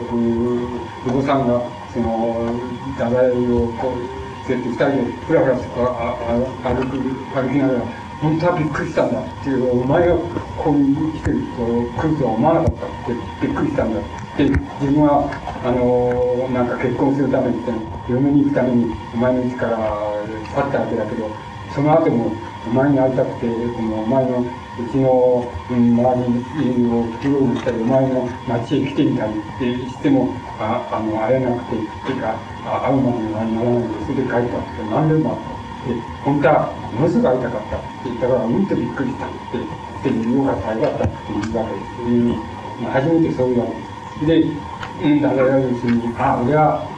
あの、このために来たんだなっていうふうにあの、納得するわけです。で、あ、俺の母親ってこれだっていう、この人だっていうのを思って、あ、満足して帰るっていう、あれがあるわけですけど、それはまあ、その、津軽っていうその、なんていうんですか、あの、津軽地方の付録っていう注文を出したから受けて、それで書いた作品に、本当にメインの、あの、なんて言いますか、テーマっていうのはそうなわけです。で、あの、それ、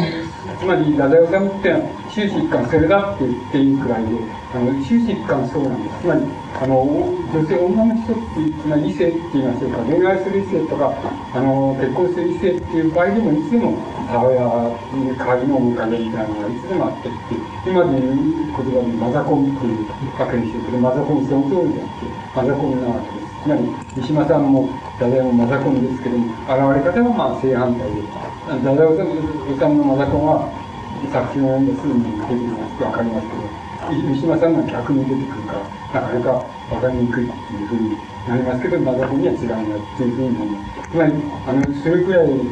非常に支配する、特に無意識に入ったそれってものすごく重要で、これ無意識っていうのは、だいたい一番無意識が一番核に来るのは、要するにその、あの言葉を使えない前の、つまり、あわわ言葉でしか母親と通信できないっていう、あの、その時代の、あの、体験っていうか、その時代に刷り込まれた問題が、要するに、あの、その人の無意識の一番根底のところを占めることになります。で、あの、締めることになります。だから、ある意味でこれが一番重要であるし、これで、その人は決まったよって言ってるくらい、宿命的なものです。でも、あの、でも、言わなきゃいけないことは、その人間っていうのはいつでも、その自分の宿命っていうのを超えるっていうことは生きるっていうことなわけです。ですから、あの自分の資質で人に言えない、あの、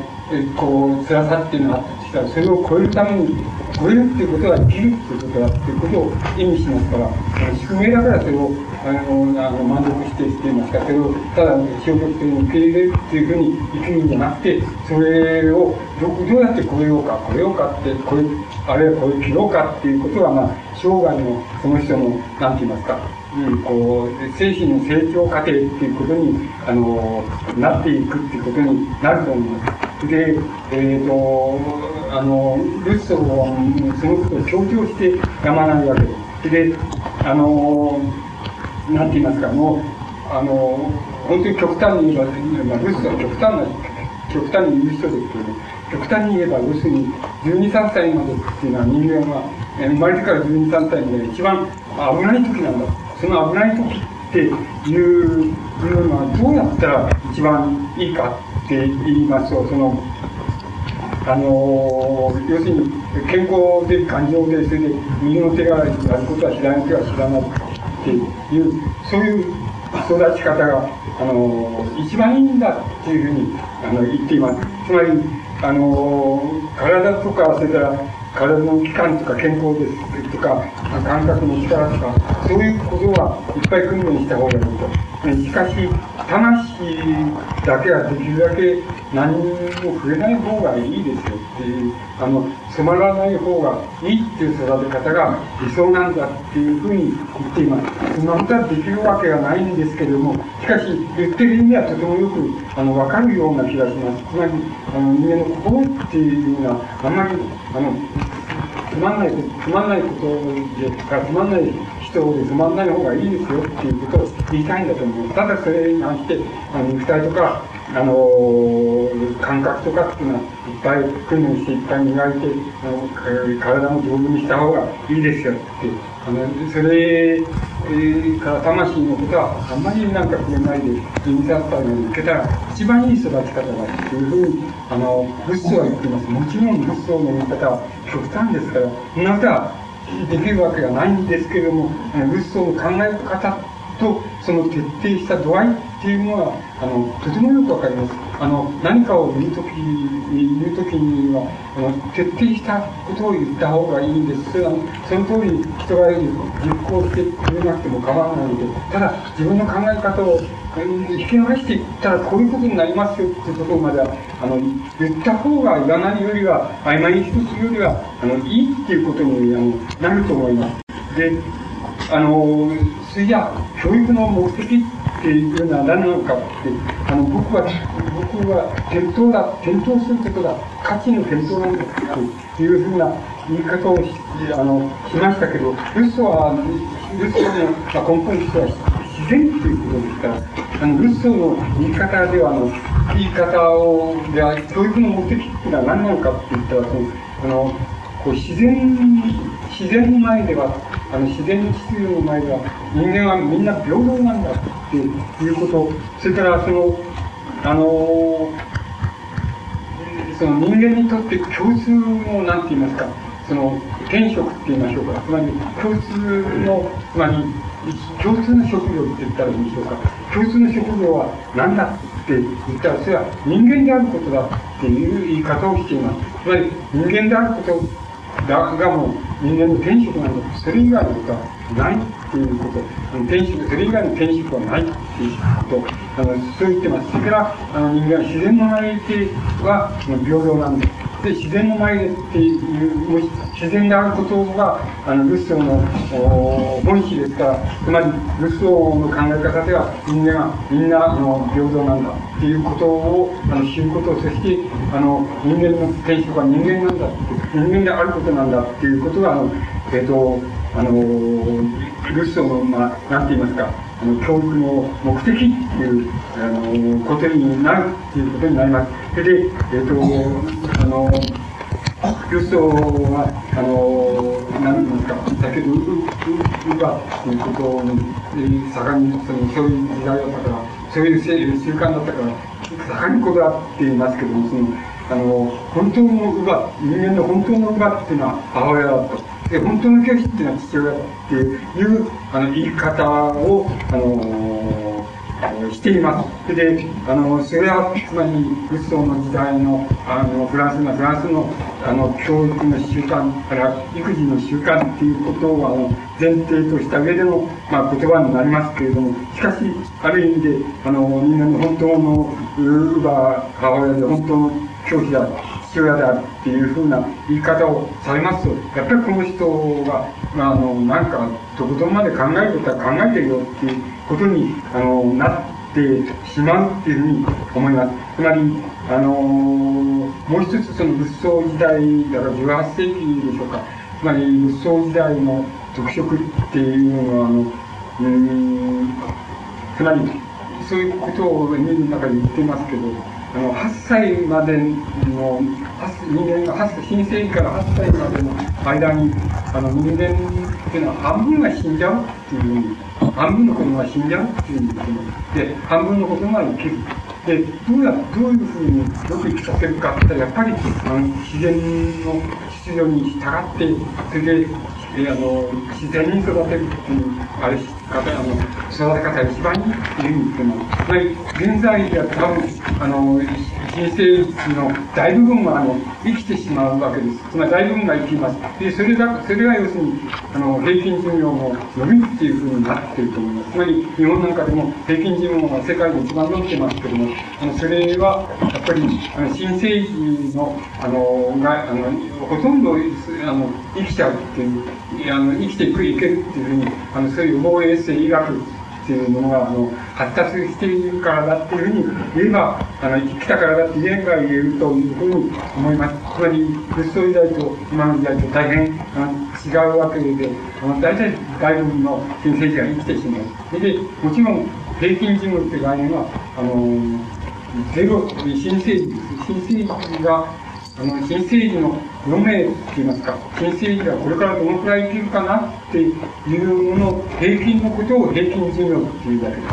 あの、なんか、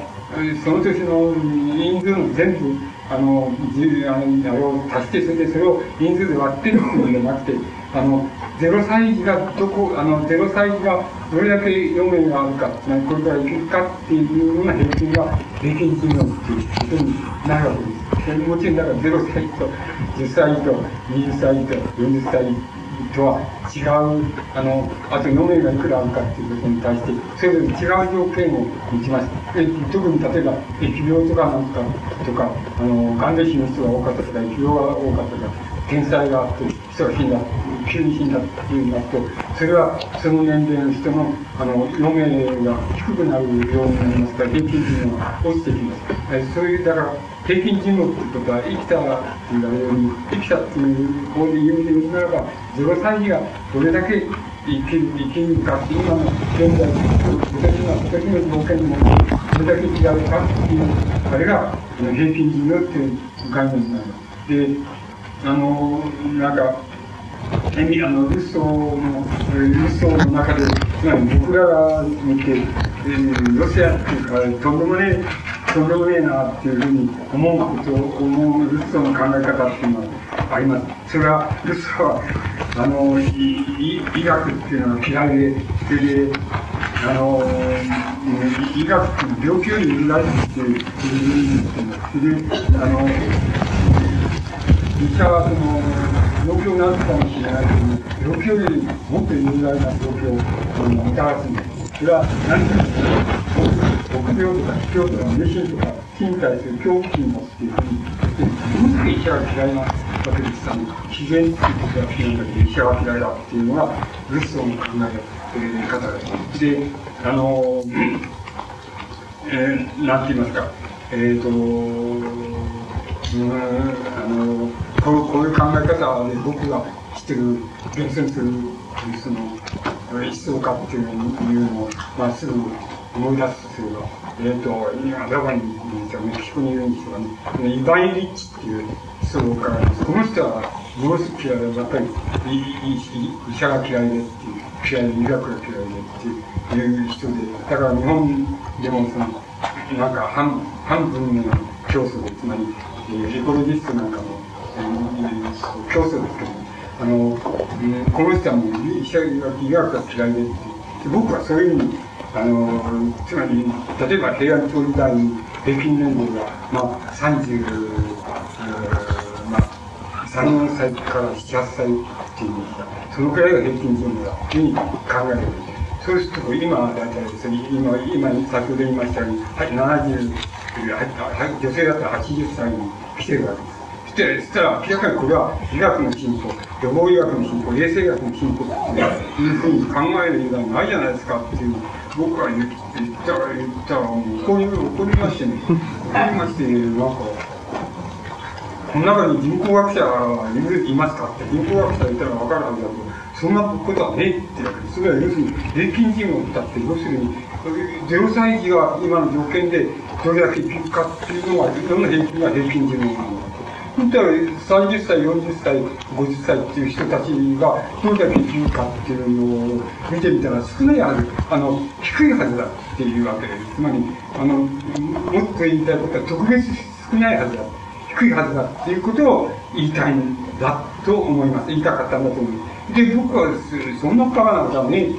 ないっていう、要するに、どんな風に、あの、寿命の数え方を、あの、どんな風に考えたとしても、要するに、平安時代に、1000年前に、38歳だったのが、今80歳になったということは、医学、衛生予防っていう、そういうもののやり方の発達っていうこと、つまり全般的に文明の発達っていうことを前提にしなければ絶対に言えない、言えないはずだと、そんなバカなことはないっていうふうに僕は言うわけですけど、向こうはもうしょうがないですよ。あの、そんなバカなことをって言って、あの、なかなか、その、あれで、二人とも島にはすっぽ向いて、もう嫌なすっぽ向いてっていうふうになったことがあります。つまり、あの、ものすごく平均寿命っていうのがあるんですね。あの、インチ、なんて言いますか、あの、いくらでも、本当に、本当に調べないで、しかし、あらを言おうとすれば、あのすぐに言える概念なわけです。つまり、あの、すげえ30歳、40歳、働き盛りの人が、この寿命が減ってたって、平均寿命が多いってことあり得るわけですから。だから、あらはいくらでも探せますけど、しかし、そういうふうに腹を探せばどうだけど、そうだけど、全般的に言って38歳のものが80歳になったって言ったら、全般的にこれは医学の、えー、予防医学、衛生医学、医療っていうのが発達したっていう、つまり、文明のおかげでしょっていうことを言う以外ないでしょうっていう。僕は言うんだけど、絶対ないんだって、ね、人ですね。つまり、あのつまりそういう人はいるわけしかしこれは元を正せばっていうか遡ればやっぱりルッソーのルッソーに行き着くわけですルッソーの自然ルッソーはいろんな意味であらゆるあれに影響を与えています社会思想にも与えていますしあの心理学的な医学にも与えていますしあのもちろん育児教育に対してもあらゆる影響を与えていますつまりあの大変な人ですつまりあの、社会学とか生理学とかっていう面で言えば、例えばマルクスなんか随分ルソーの影響を受けています。つまり、いろんな面で影響を与えている。で、もうルソーの、まあ、なんていうの、直系の着手でも言うより仕方がないような人人も今いっぱいいるわけです。つまり、えそういう偉い人もいます。偉い人でそういう人もいます。つまり、それくらい様々な難しいことになってるっていうのが今の状態だと思います。つまり、その中で、なんかいずれにしろ、あの、読め、読めがたくさんある時代に入って、それで、なんかもう一引生きなきゃっていう、まあ、今より30年前の人よりは、もう一引に生きなきゃっていうふうになっている時代ですから、そして、あの、来るために生きるっていうんじゃなくて、それから、あの、自分のために生きるんじゃなくて、どうも子供のために生きてるみたいな形跡になりやす、なりそうになっている状態ですから、そのところで、もう一度、あの、自分が何のために生きてんだっていうことを、もう一度問い直すことがとても重要な気がします。それは多分、規制の概念とか、あの、なんて言いますか、一時代前の僕らの父親、あるいは父親の父親時代の人間、あの、人間みんな子供のために生きてんだっていうふうにみんな思ってた、その時代の子供のためっていう意味と、あの、一、一回り、一循環違った次元で、やっぱり子供のために生きることになっちゃってるわけですよ。皆さんがどんなにエゴイストだっていうふうに主張したとしても、この社会に生きてたらきっと40%は子供のために使うっていう。それあの、所得の40%は子供のために使うっていうことになるに決まってるわけですから。で、そしたらやっぱりもう一循環、違う次元で前、あの、一世代、二世代前の人とは違う次元で、何のために生きてるのかって、あの、何のために自分は生きてるのかって、やっぱり問うことであり、またその問うことに、あの、答えを探す、探しうるって言いますか、探して見つける、それぞれに見つけるっていうことが、やっぱり、この、今日のテーマにくっつければ、やっぱり、障害学習で獲得すべき、その、H っていうことの、あの、目的じゃないかっていうふうに、僕には、あの、思われます。これは、あの、障害学習っていうことの、あの、専門家の言われることと合致するかどうかわからないのですけど、まあ、僕なりに、あの、しょっちゅう悪口ばっかりしか言わないっていうやつですから、あの、そう、それがせっかく呼ばれたんですから、僕なりのことを言ってみたいというふうに思いまして、あの、言わせていただきました。これで終わらせていただきます。